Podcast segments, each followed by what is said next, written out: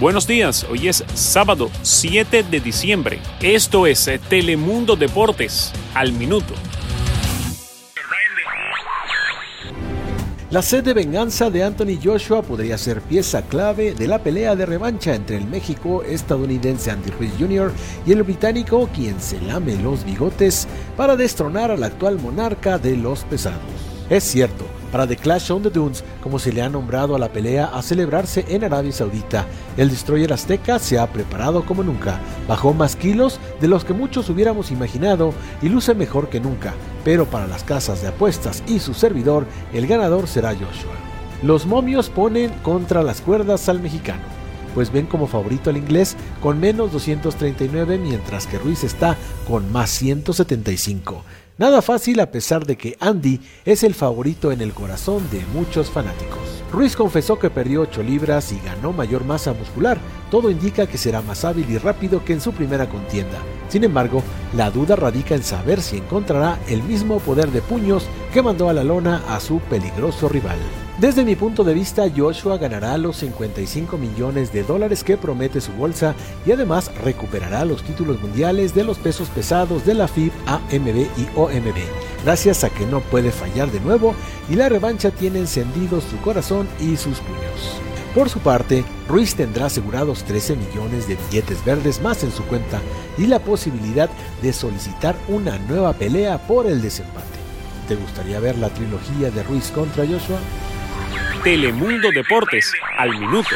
Tras la desafiliación del Veracruz y la incertidumbre de saber qué pasaría con los puntos, goles y porcentajes conseguidos por los equipos en sus duelos frente a los escualos en el Apertura 2019, la Liga MX salió a dar la cara para aclarar el tema mediante un comunicado.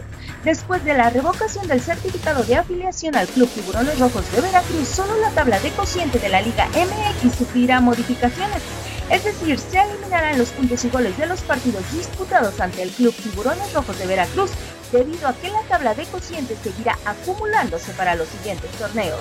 Es decir, que la clasificación general y la tabla general no sufrirán modificaciones, por lo que tanto Mauro Quiroga como Alan Pulido compartirán el título de goleo. Sin embargo, sí compromete aún más al Atlas Juárez Atlético de San Luis y Chivas. Por último, la liga informó que al final de la apertura 2019 se dará a conocer la tabla de cocientes con los cambios mencionados. Telemundo Deportes al minuto. Desde la Confederación de Fútbol de Oceanía llega al Mundial de Clubes de Qatar 2019 el Jane Sport, equipo de Nueva Caledonia, un archipiélago perteneciente a Francia. Este club disputará el 11 de diciembre ante el Al-Sadd equipo anfitrión del Mundialito, su boleto para medirse en cuartos de final al Monterrey. El ganador de este posible choque tendrá enfrente a Liverpool en la semifinal. Jane Sport actualmente milita en la Superliga de Nueva Caledonia y fue campeón de la Copa Local en 2013, 2015 y 2019. Será el primer equipo de su país en jugar una Copa Mundial de Clubes luego de vencer en la final de la OFC Champions League 2019 al AS. Este equipo, dirigido por el franco-polinesio Félix Tagawa, tiene solamente tres extranjeros en su plantilla: el defensor japonés Kohei Matsumoto, el zaguero brasileño Marcos Paulo Junior dos Santos y el portugués Luis Souza. Su estrella es el delantero Bertrand Kai, seleccionado de su país.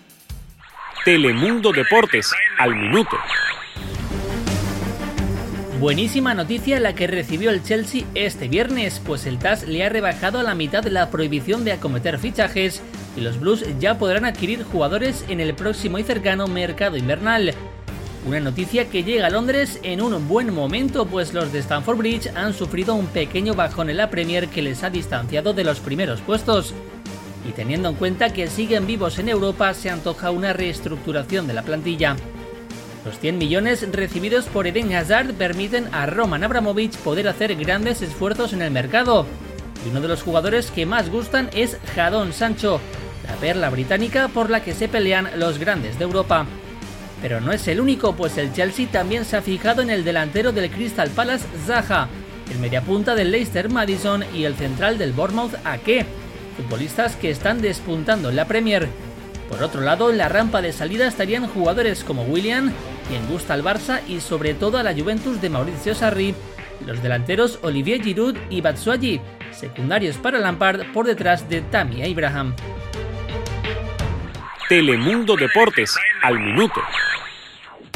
A pesar de su paso gris por el Betis de España, el mexicano Diego Lainez sigue siendo de interés para varios equipos, entre ellos el Almería y también el Lyon de la Liga 1 de Francia. Con información del diario Estadio de Sevilla y del equipo, se dio a conocer que el tabasqueño es del gusto del dueño del equipo ibérico, así como del conjunto francés. Hasta el momento en el entorno de Lainez, el Almería no ha realizado aún ningún movimiento al respecto, a pesar de que el Betis ya le habría pedido que dejara la vacante para los fichajes que vienen en enero. Mientras que el club francés ya ha tenido acercamientos con el ex americanista meses atrás, pues no han dejado el contacto desde que se le buscaba antes de emigrar a Europa. El medio galo asegura que la falta de oportunidades en el terreno de juego habría provocado que el representante de Laines le esté buscando acomodo en otro equipo, pero el único impedimento que detendría al mexicano de ir a Francia es el tema del idioma, el cual fue un factor para su llegada a la Liga Ibérica y no a la gala. Telemundo Deportes, al minuto. Considerado uno de los mejores jugadores de la historia, el número 10 del Barcelona ha dejado una huella imborrable en España. Por eso recibirá un premio especial de parte del ente que rige el fútbol ibérico. Hace 15 años, Messi se decidió por la selección argentina dándole la negativa a la selección de España, pese a que ha vivido la mayor parte de su vida en el país europeo. Esto en vez de generar un resentimiento en contra del albiceleste, creó una admiración por parte de los españoles así como una complicidad, pues no solo se convirtió en una estrella mundial, sino que regresó al mapa a uno de los equipos más legendarios de la liga. Es por eso que para enmarcar el valor que tiene su figura, la Real Federación Española de Fútbol tomó una sorprendente decisión, pues le rendirán homenaje a Lío con una estatua del albiceleste en el complejo de las Rosas, el predio que sirve como concentración para todas las selecciones de fútbol, futsal y fútbol de playa que está ubicado a las afueras de Madrid. Según la cadena SER Cataluña, la imagen de Messi que sería confeccionada en hierro forjado se establecería junto a las otras cuatro leyendas del fútbol internacional, que están instaladas en el Salón Luis Aragonés, que lleva el nombre de uno de los entrenadores más destacados en la historia de los ibéricos. En dicho recinto utilizado para organizar diferentes presentaciones y eventos ya están inmortalizadas las figuras de Pelé, Johan Cruyff, Alfredo Di Stéfano y Diego Armando Maradona. Telemundo Deportes, al minuto. América es el equipo más laureado en la historia del fútbol mexicano. En su palmarés suma 13 títulos de liga. Sin embargo, registra una marca que avergüenza. Luego que las Águilas son el club que más semifinales han perdido desde que se implementaron los torneos cortos. Los amarillos se han clasificado en 20 ocasiones a la ronda semifinal en los 47 torneos que se han jugado hasta el momento, de las cuales han caído en 12 ocasiones. Le siguen los Diablos del Toluca con 11, Santos Laguna con 9, Cruz Azul con 7 y las Chivas con 6. Las semis son la pesadilla del América, y el dato que los hunde aún más es que ninguna serie de esta ronda han podido levantar una desventaja de dos goles. Así que luego de la derrota sufrida ante Morelia por 2 a 0, todo indica que el equipo de Miguel Herrera volverá a ser eliminado en la ronda previa a la gran final, con lo que engrosarían a 13 sus reveses en semifinales. Nadie como ellos. Telemundo Deportes, al minuto. Lionel Messi volvió a poner a Sadio Mane por todo lo alto, tal y como hizo al votar por él en el premio The Best, y le lanzó un pequeño dardo al sistema de votación del Balón de Oro. Messi le dijo al Canal Plus francés que es una vergüenza que Mane haya terminado en el cuarto lugar del trofeo que él ganó por sexta vez. Tuvo un año fantástico, es clave en este excepcional Liverpool. Este año brillaron muchos, pero yo lo escojo a él, dijo Messi. Justamente así de difícil fue elegir al ganador. El propio Messi superó a Virgil van Dijk por apenas 7 puntos y Mane terminó por detrás de Cristiano. A Mane Messi lo sufrió en carne propia en esa horrible e inolvidable noche del Barça en la Liga de Campeones.